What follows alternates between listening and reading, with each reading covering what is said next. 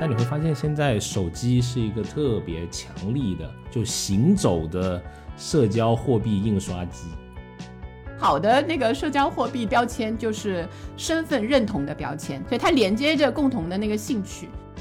嗨，大家好，欢迎来到最新一期的消费新知，我是 Neil。大家好，我是 Rene。哎，我们现在各式各样的奶茶店已经开遍了我们神州大陆。你从几块钱到几十块钱，不同的价格，丰俭由人都喝得到。然后根据这个 CBN Data 发布的一组数据呢，预计在今年新式茶饮整个市场规模可以达到一千一百零二亿啊，是一个不小的数字。其中呢，九零零零后也逐渐成为了喝奶茶的消费主力。当然，很多播客都已经聊过喝奶茶这件事情了。我们今天呢，想从一个别的角度来切入，就是社交的角度，因为我们觉得在社交的口碑传播。无疑给这个奶茶行业带来了更多的销量，而且各个社交媒体啊，也是这个每个奶茶品牌的兵家必争之地。比如我有看到现在喜茶的微博粉丝是一百一十五万，奈雪也有一百零六万，而且久不久你就会在热搜里面看到关于奶茶的事情，什么秋天的第一杯奶茶啦，诸如此类，对吧？Rene 有没有这样的观察？嗯。就是你刚才说到那个喜茶的粉丝，对吗？区区在下也是这一百一十五万分之一，所以实际上我是怎么去关注这个喜茶的那个来由呢？我其实一向因为我的奶茶的经历是比较长，对吧？纵横二十年，就是从第一代的奶茶开始喝起。其实我长期的是比较喜欢喝那个 COCO 啊，就一点点啊那一个价位的，就感觉好像就是呃中低价的吧那一些的。但后来呢，我开始有一段清明价位，不要这样说嘛，真是，哎呀，有一段时间就是，当然就是随着年纪啊这些健康方面的这个考虑，我就开始有点想是。戒一下，戒断一下，因为喝的比如说一两天一杯啊这种频率实在有点对年龄来说有点不合适了，对吧？然后我就开始，比如说每天就想省下一杯 COCO，然后比如说那个到一段时间以后，看看自己是不是会那个戒掉，然后就会发现你每天省下了一杯，到了一个星期之后，你就可能一次会喝七杯，然后在那个时候呢，你发现为什么喝七杯这一个有这个定量的时候，你要再喝 COCO 呢？应该喝个贵一点的。所以我忽然发现，那个时候发现喜茶也不错，虽然一杯等于可能两到三杯的这种比较中低价的，但是味道确实是不错。就是这个事情也给我一个那个呃教训，或者说一个经验，就是延迟满足这件事情，对吗？可以让人快乐两次，就一次喝的时候，还有一次发现自己做到延迟满足的时候，又去喝了一杯更贵的时候。所以奶茶这个东西，嗯，从那个呃。本来的口味就一开始我可能就是因为喝口味，然后又会发现你喝不同的奶茶可以跟不同的人聊不同的这个事情，所以我感觉这个还是嗯，我又能满足我的口腹之欲，又可以成为一个受欢迎的人的一个必备的条件之一，对吧？哎，所以我问一个可能有一点冒犯的问题啊，哎，你觉得喝咖啡？好，狗王哥，有一个问题不知道当讲不当讲，那就不要讲。好说，好，就是哎，你觉得假设啊，你在喝咖啡或者喝奶茶，你更愿意把哪一个场景发上朋友圈？呃，就我的话呢，我如果这两样的话，我可能因为一个是我本来不喝咖啡的一个人，所以对我来说一个毫不犹豫的选择。这个问题，对对对，可能还是，但是如果把它真的。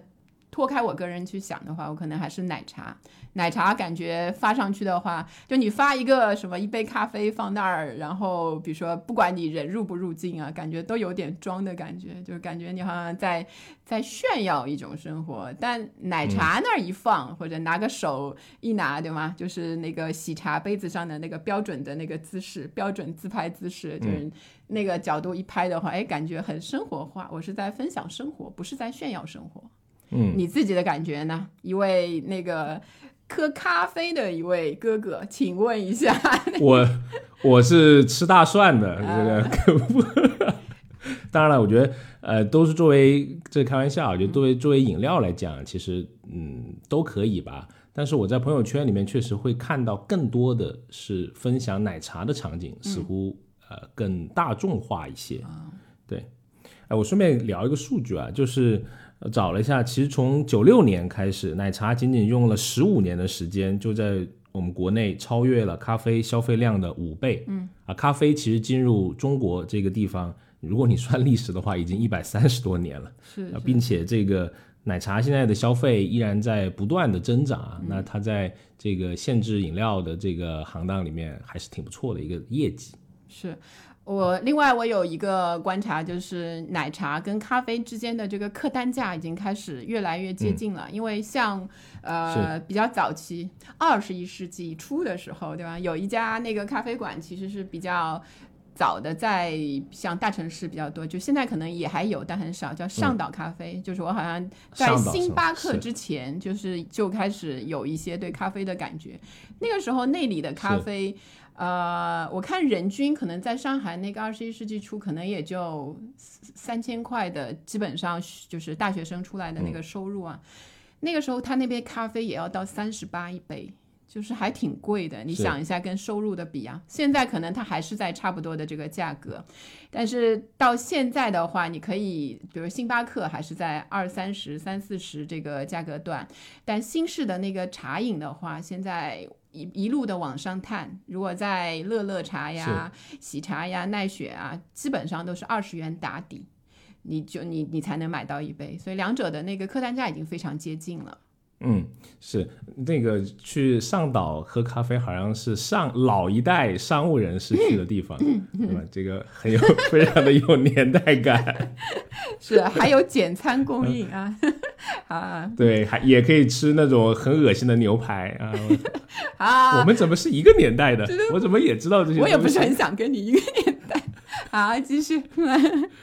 啊。然后从这个客单价的一个变化，也可以同时看出来啊，整个社会的这一个传统的社交核心，就是从以前的比如说饭局酒局，对吧？那些逛街娱乐这些东这些的核心，开始转变成今天的这个大消费的市场，就是那些奶茶所针对的这一部分的热爱生活、喜欢分享的一些年轻人。所以他们的现在的这个社交核心呢，是基于内容平台的传播，然后会分享一些享受服务的体验。所以它本身不仅仅是在奶茶这一个这一个事情上，是整个的这一个呃整体的那一个服务的分享。然后他们的分享就会影响更多的这个同龄人。所以现在的社交核心具体是什么呢？就我会感觉是像朋友圈呐。微博呀、小红书啊、知乎啊、豆瓣啊这些互联网的内容社区，嗯，我们会把如果在运营的圈子里面，会把这种叫做社交货币，不知道你之前有偶有耳闻，来可以详细的讲一下，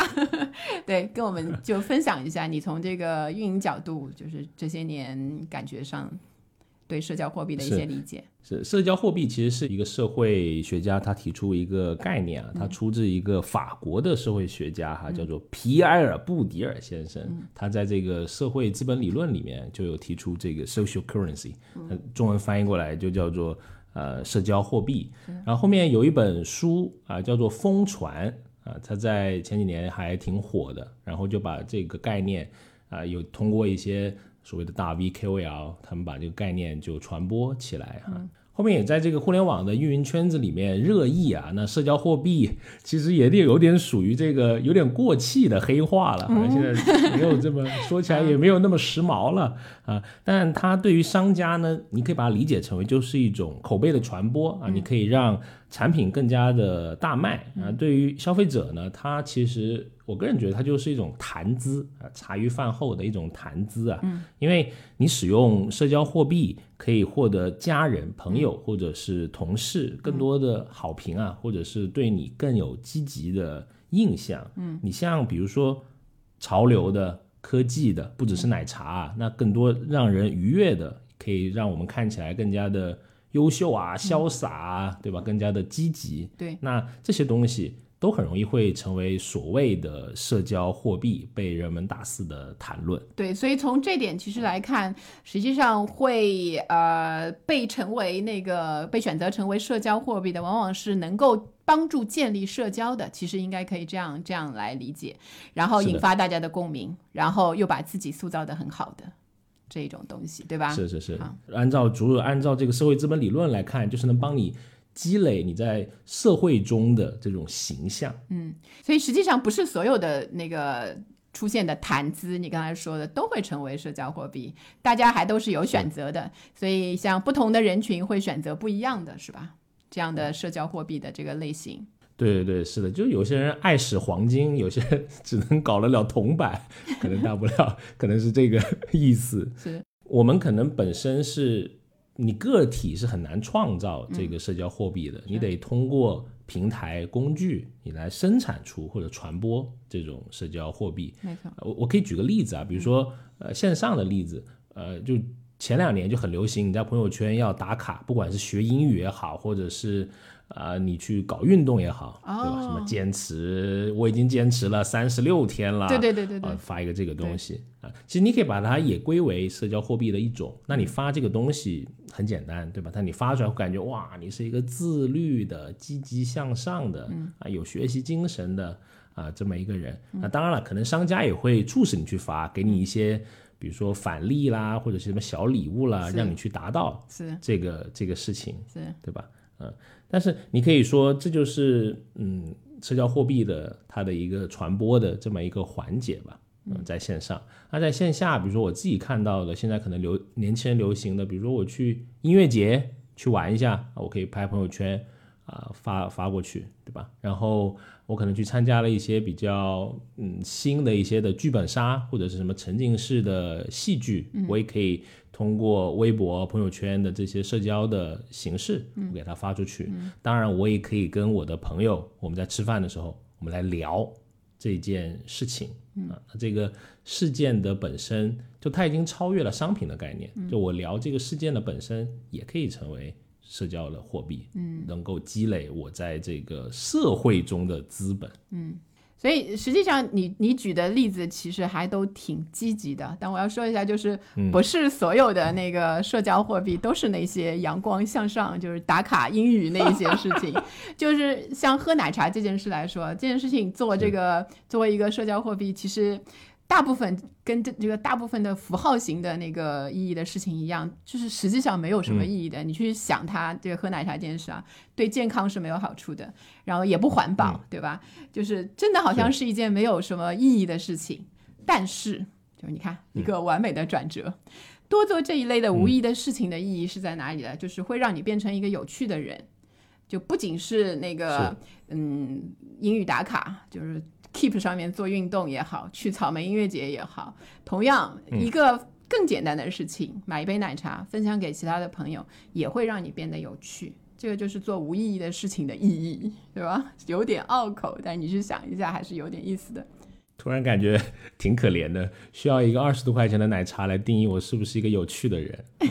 但是，呃，我觉得可能可能在我看来，也许是因为喝奶茶是一件愉悦的事情，因为毕竟是一个高热量、高糖分的这么一个东西嘛，对吧？应该是个人喝了他就会愉悦啊。这句话虽然听起来没有那么愉悦，但我觉得好像是这么回事。我觉得你你就是活得有点认真，对吧？就是它奶茶本身这么，可能我是不是太代表那个奶茶人群了？就好的那个社交货币的那个标签就是身份认同的标签，它有一个身份认同的标签，所以它连接着共同的那个兴趣。所以像奶茶的消费过程，就是让年轻人找到自己生活最舒适的状态的那一种方式。所以，比如说属于年轻人可以放肆享受的高热量、高甜度。有故事，有朋友，就是那个状态，我就在里面最开心。所以它就是一个好的社交货币，但并不意味着它本身健康、环保、积极向上啊。对对对，所以我们跟 Rene 姐出去出差，我就 老想喝奶茶。本来我不太喝这个东西的，都喝到拉肚子了。你哎，看这个社这不要讲，交货币这个不要讲，多厉害！这个不要讲。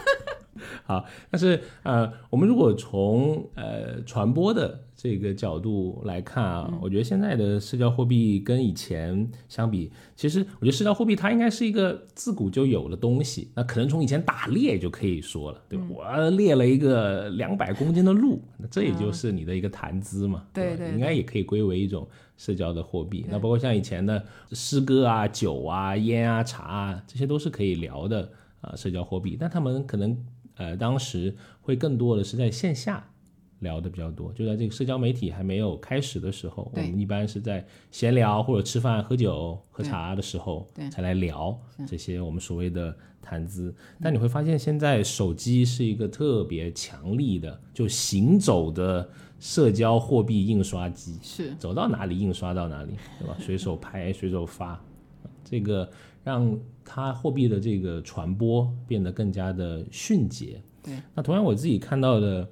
呃，一些传播的趋势，比如说，我觉得现在可能社交货币的同质化还是呃挺大的，因为可能有，比如说你有一些热点的新闻，你有一些热搜的这种指挥棒，我们接受到的热点的信息，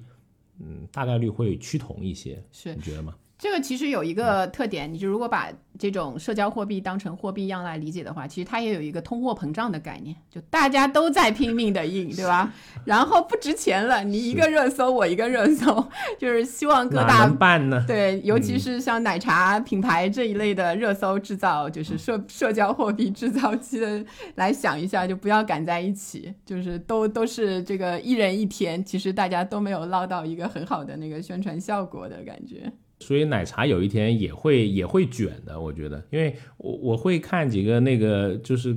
分享美食的这个博主嘛，我还挺喜欢看这种内容的哈，就是因为你看了他们发，好像你就不饿了啊，就相当于你也吃过了，对。于我们这种微胖人群来说还是很重要的。啊，我就看到他。呃，他是在在应该在美国吧？这个博主，他最近我发现他吃汉堡都有那种贴金粉的汉堡了。天哪！就是好像只有发这种东西，他才能够成为社交货币了。我觉得肯定有一天奶茶里面也要撒什么金箔金粉。对对对，嗯。可能会有这么一天。昨天看那个脱口秀大会，已经是庞博已经说是吃粽子的感觉了，对吧？就以前我只觉得他是八宝粥，就是感觉他会继续的那个进化。是那呃，除了这个同质化以及它的这种可能的内卷化，我觉得它在时效性上也有一些挺有意思的，比如说越来越短了，嗯，就是我们能够聊的谈资可能越来越短，比如说。你说的这个吐槽大会的这个 吃粽喝粽子这种行为，可能我们过了两个礼拜，嗯，就觉得土了，聊这个东西，对吧？好像没有那么时髦，没有那么时兴了。那这个货币的社交货币的贬值还是挺快的，甚至它都可以归零。嗯，然后另外也是因为有，我觉得有其他不同的，因为。社交货币它的一个特点就是也是一样，在一个圈层同圈层的范围内传播，才能保持这个原貌和初衷。所以它时时效性一起来，时间一长，出圈了之后，就会和更加其他更加多元的文化碰撞，就会产生一些冲突呀、争论呀，那一些就不复它原来就是想分享、想打原来的认知度的这一个初衷了。是，哎，所以我觉得你这个引出一个很有意思的点啊，所以聊。娱乐性的社交货币还是一个挺安全的这么一个东西，就很少能够很少能够引战。就是你聊一些，比如说你对，比如说你聊涉及到品味什么这种阶级地位的，他就很容易引战，是对吧？大家可能会还会争吵，就说你装什么装啊，发个这种东西，对吧？但你发一些娱乐型的这种社交货币，好像就是一个。比较安全了，而且它门槛也比较低嘛，对。对吧？然后大家又开心，所以类似你看像什么八卦啊这种东西，对，它就是特别强劲的社交货币，经常在上微博热搜。是是，就我举个例子啊，就是跟娱乐圈搭界的，就是周杰伦老师，就是你应该也知道吧？就是你们那一代的，对，周杰伦老师还在不太熟，但我知道啊。对，周杰伦老 师不太熟。对，你看，如果有些人就说不熟了，立刻撇开，因为现在开始可能喜欢更年轻的 idol 了。就是这些，如果光谈这个，就是比如说就娱乐圈谈娱乐圈，你可能会在那个微博上呀引战，你喜欢谁，我喜欢谁，对吧？大家可能尤其是类别比较相同的。但如果周杰伦老师的那个，比如说谈到他的奶茶，他代言，就是他不是带起了很有名的奶茶，或者是周杰伦老师还有一个在那个食品界很有名的代表作，就是他代言的手抓饼。就周杰伦手抓饼跟周杰伦奶茶是很不容易引战的，因为这这这两样东西，对吗？在广大的奶茶爱好者和手抓饼爱好者中是获得可持续的口碑的。这种口碑甚至超过了周杰伦老师的双节棍。就大家都一谈这个，都哎，你也喜欢那个周杰伦的手抓饼，以至于我现在都想不起那个品牌是什么了。我本人也很喜欢，就是叫两全其美。不要做，因为我前两 又来了。因为我前两天还吃了，我觉得挺好吃的。就是就像这样这样类型的，就比那个甚至比娱乐圈的娱乐新闻更安全，就可以让你拉来一群的那个拥簇在朋友圈或者在群里聊聊的时候。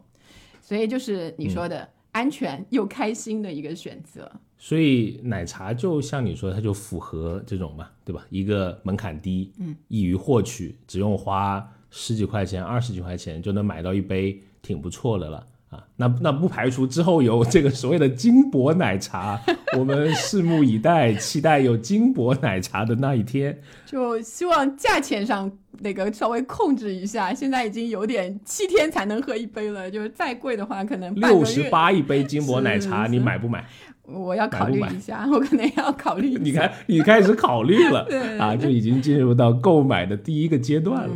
啊啊，那说回来，那奶茶就是更容易获取，受众就更广嘛。嗯，还有刚才我们讲了，它一个更安全嘛，你不容易尬聊，是，对吧？因为奶茶大部分人应该都喝过，啊，你大家都可以有有的聊，也是一个呃时兴的潮流的对这么一个东西，也能让你感到开心，对吧？谁喝谁快乐啊，就是奶茶真的是一个挺不错的社交货币。对对对。然后本身这个奶茶的消费的背后，如果你去想一想，大家消费的时候的心理啊，就不管你是就是哪一家的，你就喜欢喝哪一家的。但通常来说，呃，有些人会觉得，哎，他对我，我就是一个奶茶爱好者，我没有拿它当做那个社交货币啊。其实有一个简单的判断啊，你就是有没有过一个人喝奶茶的，就是单独一个人喝奶茶的这样一种情境。在一个人喝奶茶的时候，是默默的、静悄悄的，就喝完了就算了，还是一定要发一个朋友圈或者告诉别人你现在喝奶茶，就是任何有一个第二者会知道的这样一种状况，那就能判断到底奶茶对你来说仅仅是一个饮料的快乐水，还是一个社交货币。就是像以前我们说，就是呃那个我们去那个上班的时候，有一本上班的圣经叫就是。不要一个人吃午餐，就是你上班的时间永远不要一个人吃午餐。现在有一个，就永远不要一个人喝奶茶，就是你喝奶茶一定要跟别人一起喝，因为那样才有一个那个社交的环境在。你不然你喝了白喝，你就是这个意思。然后还有一个呢，就是奶茶的营销的本身，它其实是在鼓励这个团体的消费的。你就想一下，就 Coco 很呃不是 Coco，就是那个一点点。你现在如果点进它的那个就是小程序，你还能看到每次每次如果买十杯那个一点点的话，嗯，他就会送你一杯，所以他是非常鼓励你想一次性的有十个人以上的这种消费，一般就只能在那个一个组织团体、公司啊之内会发生。还有就是奶茶的那个起送价，其实也限制了很多那个单人的你自己一个人静悄悄的消费。我举一个例子啊，在稍微那个没有那个那么热闹的地区，就比如说像那个东莞，东莞其实人口是很多的，尤其是外来的人口是非常多。然后它因为制造业特别发达，所以年轻人特别多，然后四分之三都是外来人口，然后呃数量大概是要六百万以上的那个外来人口。然后年轻人呢，就是他每天。在这个工厂里面会跟着那个工友一起点奶茶。如果你一开始就是刚进这个工厂的时候，可能你也不是那么愿意喜欢喝奶茶的人，但是为了凑够那个起送价，跟别人就别人问了你两次之后，你也会不好意思拒绝，然后加入这个拼奶茶的队伍。所以在这些工厂里面，可能是我们现在不太经常接触到的这样一种情景下面，奶茶也变成了一种社交货币。就一起点奶茶，就意味着周末可以一起逛街吃饭，让你的生活不那么无聊。所以是这样一种情境下面，所以它整个的营销，你看，还有这种互联网公司常见的下午茶团建，对吗？就是经常就是刷，你看那个，我经常看那个朋友圈分享的那个照片啊。刷一排的那种各种的那个奶茶放在那，要摆的整整齐齐。对对对，摆出一种艺术感来吧，来吧，就是到我们公司来上班，就是能够一起喝，对吧？就是那一种。所以你看，就包括还有这种对同样兴趣的喜爱。呃，喜欢喝三分糖的人和喜欢喝七分糖的人，往往是一个大的奶茶的那个兴趣小组里面的两个小分支，或者有一些像我这样喝无糖的，就比较自欺欺人的，虽然在喝奶茶，但是还，但是我也能找到跟我一样同号的人，就很有意思。它会自动的分成一些社交的这个小组、小团体。然后你有时候，呃，我是比如说我是喜茶 COCO 一点点，就是标签贴好。但是我跟朋友在一起，朋友如果要喝奈雪的茶，我就会愿意跟他去一起尝试一下。就社交上的，我会做出一些宽容，然后显示我的好意。所以其实跟社交是绑得蛮紧的。你正在描述一个跟你一起出差的我，我就是这么一个这么一个形象啊。为了显示出我的好意啊，我喝了很多新品牌的奶茶。对对对，然后爱上了奶茶。呃，还爱了一点点吧，没有那么的深沉。爱了一点点，没有爱 Coco 吗？这不是一个谐音梗啊，但是呃，我觉得这种神农尝百草可能也是我自己的一个习惯吧。啊，当然了，也是可能跟你说的，因为跟一个喜欢喝奶茶的人在一起，还挺容易喜欢去点奶茶的。嗯，因为你开始营造出一种氛围吧，就像你就像你说的，它是一种。社交圈的这么一种氛围，可能显得两个人的关系更加紧密一些。是作为这个社交货币的意义，还有比如说，呃，换取存在感啊、关注啊、评论啊、点赞。你在社交圈发的每一条这个 po 文，你的朋友圈啊这些，然后获得一些互动的数据，得到的一些愉悦，对吧？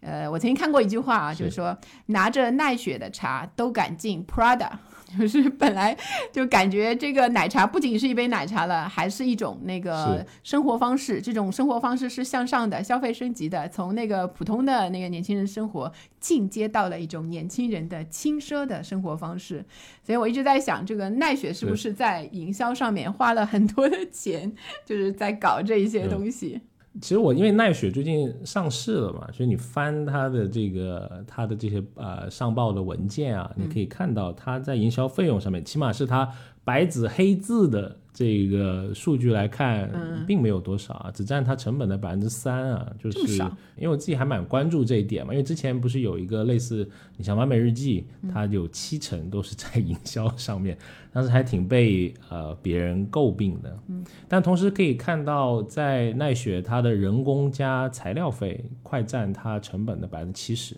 就它在想降成本。是一个挺难的事情，除非要降，除非要加客单了。就是我屡次提及的金箔奶茶，请奈雪的高层考虑一下，很需要，我很需要这个。你这个财迷心窍的奶茶爱好者，真是啊，是。呃，当然，当然，除了你说的这些呃营销的手段也好，我看他们也会出周边，嗯，不知道你有关注吗？哎，这个我倒是，我我是不是太纯粹的一个奶茶爱好者了？周边我就没有太看，来说说看。是因为因为我儿子是一个很喜欢喝喜茶的人啊，对，应该是跟他妈妈这个异异曲同工，他们的一起的一个。爱好，他就很喜欢喝那个奈雪的，有一个多肉葡萄嘛，对对，还是对吧？应应该是叫这个名字。他就很喜欢喝那一款，他只喝那款，而且大概率，他有。他就会把那个，因为他们也出了一套这个贴纸，他就会把那个贴纸啊拿回家贴到他心爱的 Switch 游戏机上面，哦，就是变成变成是他会觉得这是一个呃他的一个东西，然后可以跟别人去分享，去甚至可能有一定意味是说去来展示的对对这么一个东西。啊，所以你这么一说我就明白了。所以说这种这种周边其实会跟消费者建立起更多的一种嗯连接嘛。是的，所以这样也加强了那个消费者的那个消费粘性。就你这样一说，我就想起可能就是一个是的确跟你儿子这个幺零后、一零后，对吧？的确是有代沟了，就是然后他们的比如说像喜茶这样的品牌，更加落力在这个年轻人，就是你这个是非常年轻的年轻消费者上面，他会做这一些更吸引他们的这样的一些周边。我想起来，后来我想起来，就是我也看到过一些什么方便袋啊，就是那个帆布袋啊，那一些东西，就是我看有一些女生也会背。然后包括像奈雪啊，还是喜茶啊那一些包装袋，我不知道为什么我在闲鱼上都看到过有人放上去在卖，就是不知道是为什么是 那个这个我要去研究一下，就是它可能也是跟消费产生消费者产生更多链接的一个渠道。是，包括我看到他们也跟星巴克一样在卖自己的杯子啊，而且卖的也不便宜啊，喜茶一个杯子要一百多块钱呢。因为喜茶给我的感觉是，好像虽然我们现在看不到它那个没有上市，没有看不到它那个准确的那个营销费用，我感觉它是最会做这一类的品牌，打造品牌文化，然后做一些什么快闪店啊，各种的什么叉叉巴巴士，就是它会在各个地方搞嗯这样的一些活动，然后让大家去打卡。而且它，我感觉应该也引领了一股就二十块钱往上走的所谓的叫做这种呃中高档的奶茶。是是，呃，因为你现在能想到的，可能就是在最高的那个价位里面，可能就呃喜茶、奈雪、乐乐茶这一些。然后虽然其他的，我看现在的品牌原来在呃比较中低的那一些价位的，也开始往高价的，就比如说 COCO 现在也有很多接近二十，在往上面慢慢的试探。COCO 注意一下，再这样我我就不爱你们了，要是太贵了，我就去买喜茶。就是它就有一点界限模糊，本来就是那个价格挺那个的，它可能也是往上觉得那边的那一些消费者可能，比如说消费能力更强，然后粘性更强，就是这些期望。不知道他们能不能真的，嗯，把这一个本来比较明显的这一个界限变成一个混战，就是 那个时候，就是是这一些社交货币的这个发生器啊，都要把社交货币就是打得太多，然后太混战的话，可能我们消费者也会有点迷茫，要经过一段时间才能呃过滤下来，觉得自己最喜欢是哪一种。那如果你说价格的界限啊，因为我看过它的呃分类，呃，比如说在十元以下的，就 它会定义为所谓的低端奶茶。啊蜜雪冰城，这个对吧？四元一杯柠檬水，这个我都喝过，真是。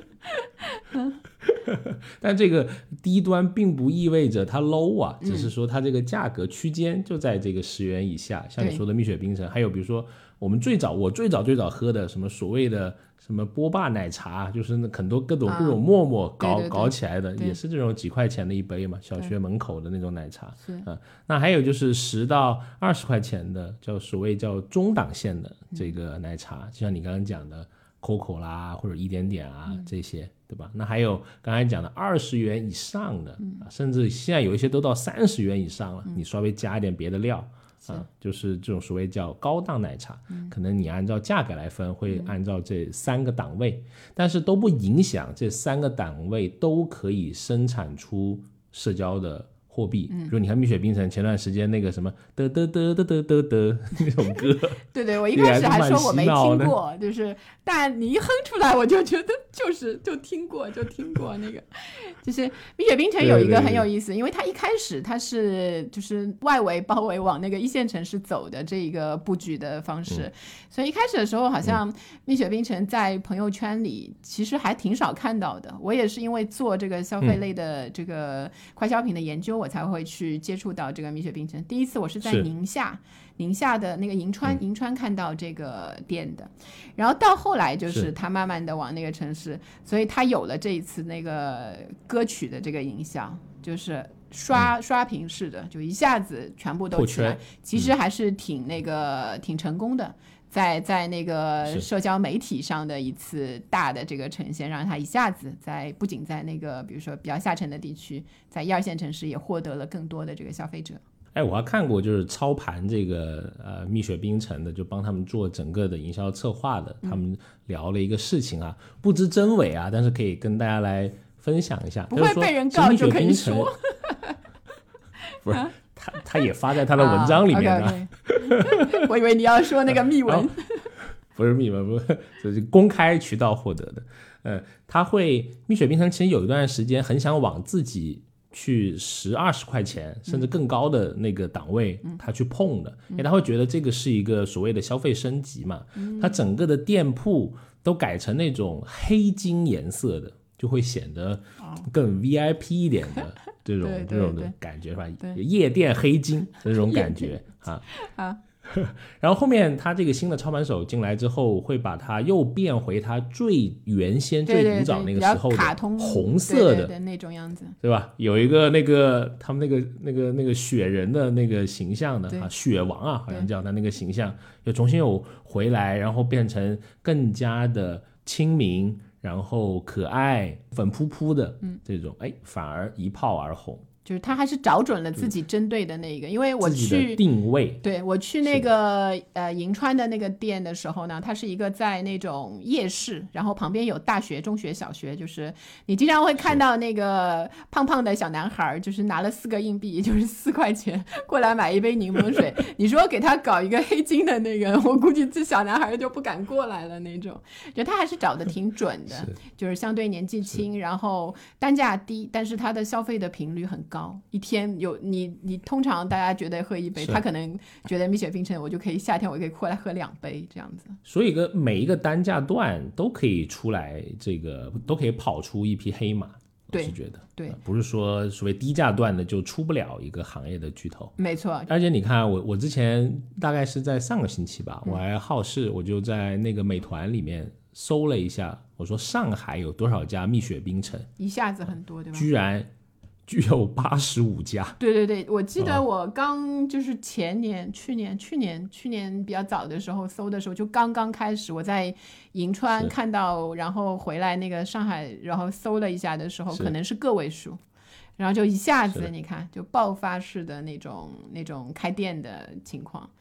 就是还是拜，我觉得还是挺拜那个社交的社交，呃圈那种话题蒸腾之后的那种影响所赐的。哎，你看到他们的这种区域的定位，嗯也还挺有意思的。因为我们之前在那个听友群里面就聊嘛，哎呀，这个奶茶在我们听友群那是强劲的社交货币，对我感看到，我看到。每个礼拜都会聊一次。就我上次就问他，我说在那个当地啊，有没有就是这种区域性的奶茶？哇，这个反响特别的是广泛，很多我我从来都没听说过这些牌子，但是在他们那边，哎，就非常的火爆。没错，没错，就是它嗯这些区域性的那个牌子能够在本地开的挺好，就是也是一个一个标志，就是说它拥有嗯。共同的，比如说文化特点、地域特征的那一批人被集中起来了。然后，如果有一些他跑能够跑出来，他往全国各地，就有点像那个呃茶颜悦色，对吗？就是高铁嗯代购的那一杯，我还没有喝过，对。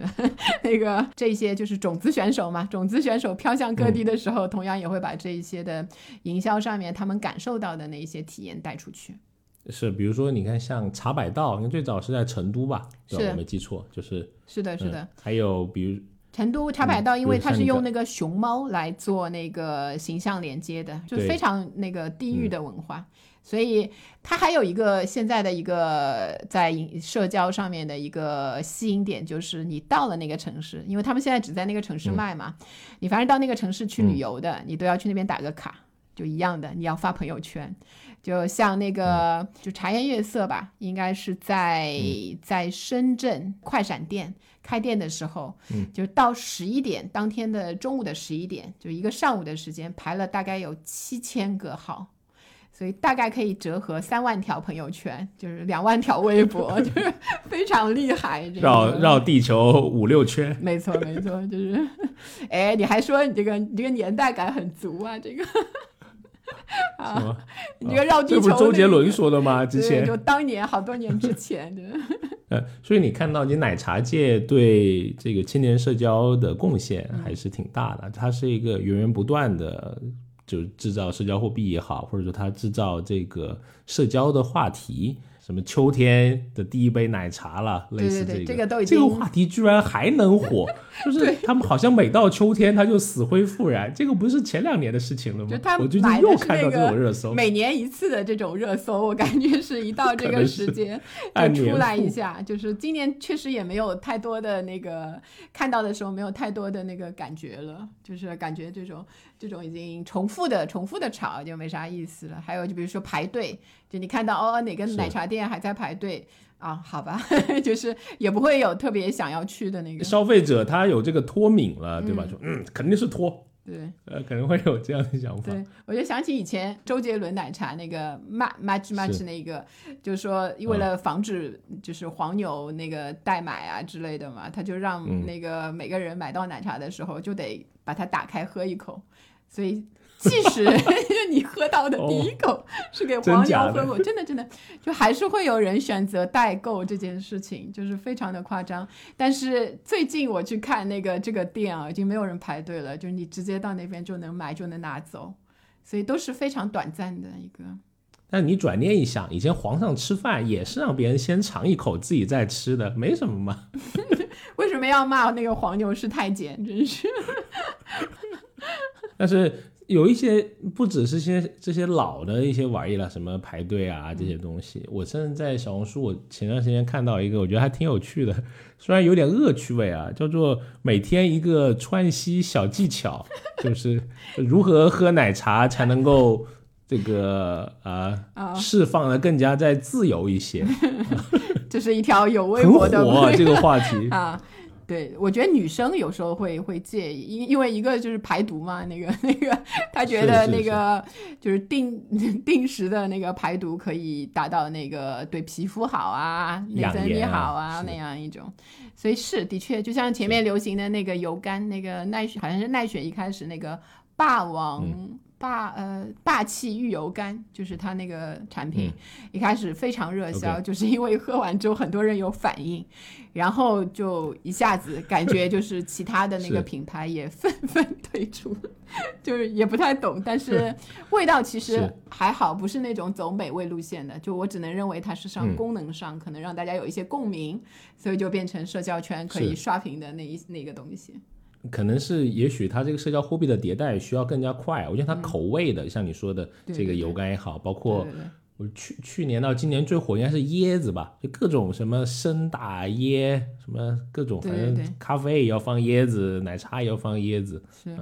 我也发现，就是一下子好像各个品牌都推出了这一种，可能跟大家那个有一段时间不能旅行，就比如说那个海滩呐，那个 阳光啊、沙滩啊、吃个椰子啊这种感觉，得到了另外一种方式的补偿。哎，所以像奶茶有那种，比如说，因为我知道有一些。呃，快餐店啊，或者店铺有什么什么神秘菜单？奶奶茶有吗？因为其实很多的那个奶茶，就是到现在你都能在下面看到，除了它弄好的那一些嘛，就可以自己配料，就是自己加料，比如加两块钱。加什么红豆珍珠，各种乱七八糟的东西都可以加，但是呃，所以有一些隐藏菜单、隐藏的那个配方你可以点，然后你可以在小红书上分享、朋友圈分享这个这个怎么弄好吃，就会引来一批的人给你点赞或者是表示同感。就像我自己很喜欢的一个，呃，他自己有那个 Coco 有一个叫那个三兄弟牛奶三兄弟，就里面放了一些什么，都有啥三三个东西就是。呃，比如说珍珠啊，还有什么布丁啊，还有一个什么东西放在一起。但因为我只喜欢吃珍珠和布丁，还有一个东西我就一直不喜欢，就我很希望，对对对，可以牛奶让我自己放，就是。三兄弟，我就一直希望能把一个兄弟去掉，就是两兄弟，对吧？因为现在流行的哪有三兄弟这件事情，对吧？所以我我就会很耿耿于怀，一直没有这样的一个东西。所以，但是提供这种消费者可以自制的这个空间，让消费者对自己产品，哎，他有一定的参与感，这是一个很好的一个一个商机。虽然相对来说对制作方面会有点复会复杂一点嘛，它不是一个标准化的一个东西了，它要看着这个东西要加什么加什么，但是我会因为这个会喜欢呃某一个品牌，哎，我就会有一定的那个忠诚度，我就觉得他那家的那个我可以珍珠加上一个别的东西，哎，我就固定的点那一家。明白，哎，所以这种隐藏菜单这种营销也还你还挺有劲的。对其实它不是隐藏的，但它是通过某一个渠道来释放这条消息。当你在那个柜台你说出这个的时候，感觉你的这个社交货币好像更强力一些。对对，有一种隐藏菜单，只有我俩知道，对吧？那个感觉，你就自然千万不要告诉别人。对对对，这种对对对，打死我也不说。是啊、结果你发现后面排了三十几个号，全是喝三兄弟。是。实际上还有往这个的另外一个方向走的，就是一个大方向的，比如说健康方向的一个一个在对健康奶茶消费上的追求，其实也挺多的，也是，是我们在社交的领域会会着力去宣传的。对。还有你像环保、嗯、有机，我觉得都是现在年轻人很崇尚的消费的趋势。对他们就是用这种方式，比如口味上，然后呃快速的那个更新，最时兴的那个水果呀，最时兴的一种配方呀，然后最受欢迎的嘛，他们快很多的那个呃奶茶的品牌都会快速的更新他们的那个，你你这一周跟上一周可能会就会多出一两样东西来。所以在你不注意的时候，哎，你就会发现又有多一点的选择，可能也会吸引你去试一试，然后发个朋友圈，哎，说到这个发朋友圈啊，我觉得它会，呃，在不管在包装或者在店头的这个装修上面，嗯。其实它的这种装潢会更利于你来、呃发的你的这种图片或者视频到社交的媒体上对。面。不知道大家有没有注意，就是很多年前我就开始有这一个 感觉了，就是自拍的时候，对吧？你站到那个奶茶店，就以前那种小小的奶茶，还没有到现在像奈雪那样一个大空间、喜茶那种大空间的时候，你到奶茶店的那个前面的柜子前面。拍照自拍的话，那个灯光是很好的，因为它很柔柔光、柔和，然后 相对来说就是整个的设计会把你拍的，就是感觉上有灯光 set 的那种感觉。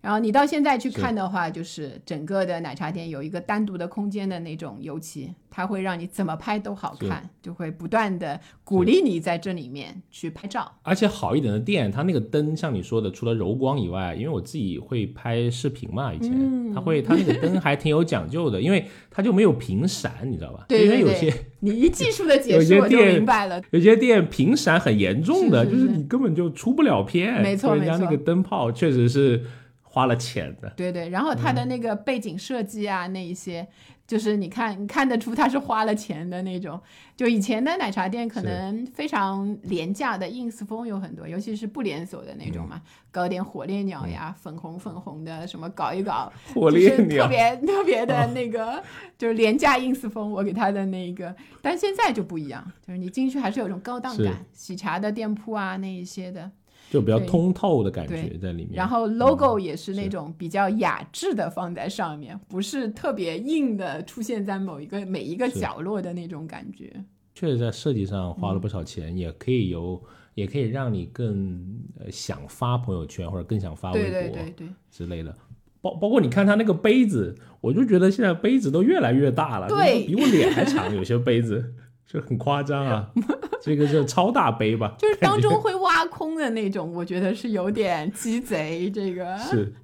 这个是，好像有一个还被点名的，我记得就是说看起来一千毫福建升，桃山，对对，看起来很嗯大，但其实里面有好大一块都是空的。就是有点欺骗性，这个不太好。希望大家不要用这种这种真的障眼法来来搞我们这个消费者，对吧？也也许别人是在为消费者考虑呢，就是可能消费者就需要一个大的东西，拍照的时候显脸小，你知道吗？那个奶茶杯子越大，是放在脸的旁边就显得脸越小。就是这是我本人的一个那个 体会。然后，如果用那个比如说流行的那一个时尚流行的那一种眼光来看的话，其实因为奶茶的流行，实际上很有意思啊。你看奶茶色其实也变成了我们现在的一种流行，就很多配饰。什么叫奶？什么叫奶奶茶色？就其实实际上是接近，我觉得接近呃，怎么讲，棕色或者咖啡色，然后拼进去一些白色那种、那种感觉，其实就是奶茶的颜色嘛。我一说你应该能够嗯大概知道那个。就是奶茶的那个颜色。然后因为它就是被大家熟知了，所以我一说奶茶色，比如说包包，我买了一个奶茶色的包包，你立刻就能想到是什么，哦所以它也变成了一个流行色。这样定义了。对男男生里面我是没有大觉得，但是女生我看穿的裙子啊什么，因为它本身饱和度啊什么就挺适合我们东方人的，所以我觉得它也是一种流行。包括那个嗯一些化妆品的那个色彩会放那个奶茶色啊、眼影啊之类的，也是也是蛮多的一种流行，算是一个出来的一个副产品。包括还有你看，像它营销手段上面也会往社交上面靠吧，比如你刚刚提到的，是是，买十杯送一杯，对对吧？这种对这种惨绝人寰的 这个拉人头喝奶茶的技对巧，这个我就反正从来没有享受到。我觉得这种哎，这个 不在办公室的人或者不在那个团队里面的人就很难就是享受到这个。不做大姐好多年，对吧？手底下的兄弟姐妹们已经很多年没请过吃对对，主要就是后悔，就是当时没有十十杯的十杯送一杯的没有享受到。啊，下次出差我们就搞一个嘛，对吧？一人喝个五杯，可以可以可以，你负责酒杯。弄个测，弄弄测评。然后我看过那个，比如说那种快闪店，就是快闪店是就是限时的、限量的，然后特别吸引眼球的这样一种那个设计。然后比如说嗯这种快闪店，像那个什么。呃，以前上海前两年流行过大白兔的那一个快闪店，哦，就是排队很久，好多个小时。嗯对，实际上我觉得，呃，排队去这种快闪店或者特别热门的那个呃奶茶店排队这件事情啊，其实很多的年轻人是，嗯，虽然大家说这个不好，这个现象不好，有一些是嗯雇人的，但对排队这件事情，大家没有那么抵触啊，因为实际上分享一下，我自己也排过，就是。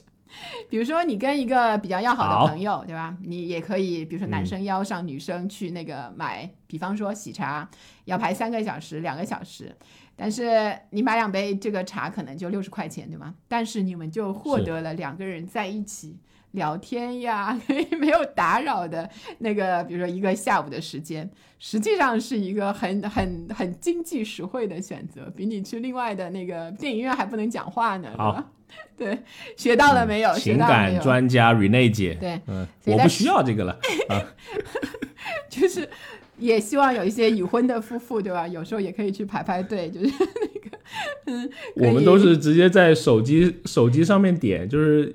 因为我会知道他会排很久嘛，因为现在不都可以小程序点嘛，对对，点了之后我们就去吃饭，吃了饭过两个小时，刚好可以回来拿拿这个奶茶。就现代科技让你们那个牺牲了很多啊，在这个社交宇宙中可以享受到的独处空间。好，下次去排个队体验一下。对对对，嗯，哎，我们之后可以再总结一下，如果我们聚焦在社交的这个维度，奶茶消费人群的三个消费的新趋势。实际上，我们看一些那个大数据来看啊，第一个我们能看到的这个人群方面的那个特点是，南方人会比北方人多。这个是从那个支付宝今年这个数字生活平台发布春季奶茶的消费报告上面说的，就南方人会比北方人更爱喝奶茶。就奶茶消费的，比如说呃最前面的十个省份里面，南方是八席，然后呃，在这个广东人来来平均一下每个、每周的那个奶茶消费量的话，会比东北人每周人均多喝到两点五杯奶茶，实际上是蛮多的。对对对，那我们看这个为什么是南方人会比北方人多一些呢？一方面可以看一下这个呃南北这两个地方的气候条件，它就像南方的话，实际上一年四季它都是一个适合在外面活动的那个时间，所以在外面的社嗯交的那个情境产生的也会比北方多。一些，北方的话，因为有一些嗯。极寒的天气那一些的方面的影是。响，它可能更多的可能叫个外卖，或者就是你不出来，你可能就不喝奶茶了，就这种方式。是所以整体的饮食习惯加上那个社交的那个气候的那一些影响的话，会形成了嗯这个、这个数据上的这个差距。然后第二个呢，是我们原来虽然说啊，就是零零后、九零后，对吧？那个是奶茶的主力消费人群，就是我也不好意思装九零后了，对吧？但是我看到了，就是我们中年人实际上现在加入到奶茶消费的人群当中的也越来越多了。就一方面，就是我觉得是像可能像我这样有二十年奶茶工龄的人 变老了，就是我们喜欢喝奶茶的人长大了。哎呦，你不要看，你也是我们这个人群的，不要装九零后。哎，轻熟中年，对，我们我们都加入到里面了。所以，我我觉得就像那个营销方式的考虑啊，就像那个搜粘纸这种，对零零后、一零后可能比较有意有意思的这个营销手段。我们就不太合适了，希望那个各位这个奶茶的品牌商，对吧？他们在设计这种营销套路的时候，考虑一下，设计一些成熟稳重的一些营销手段。我们也很想发朋友圈，对吧？请给我们一个那个话题。然后还有一个，其实大家就是还是比较能够体会到的，这个奶茶的消费人群当中，女性还是占。呃，相对来说更多的一个部分，更多数一些，是。它属于他经济下面的一个新的社交货币。喝奶茶的那个女性人群，实际上跟那个美妆品的那个消费的女性人群是大量重合的，所以很多的那个营销的营销的这个创造者会利用这一部分做一些社交媒体上的推广，让我们也愿意去看、去转发，实际上是一个比较好的一个渠道。好，那我们今天这个节目就到这里。如果你也喜欢听类似我们聊新消费、新趋势、新数据，以及分享我们在消费者行为研究中的一些小发现、小体察，你可以关注我们消费新知这个节目。我们每周呢都会更新一期。当然，我们的听友群现在也已经开放了。如果你感兴趣，想和我们一起来聊一聊消费啊，这个里面的好玩的事情，欢迎加入。你可以添加我们消费新知助理的微信：消费零零七六六六。啊，那我们期待在下一期节目再见，拜拜，拜拜。学而时习之，不亦说乎？下回见。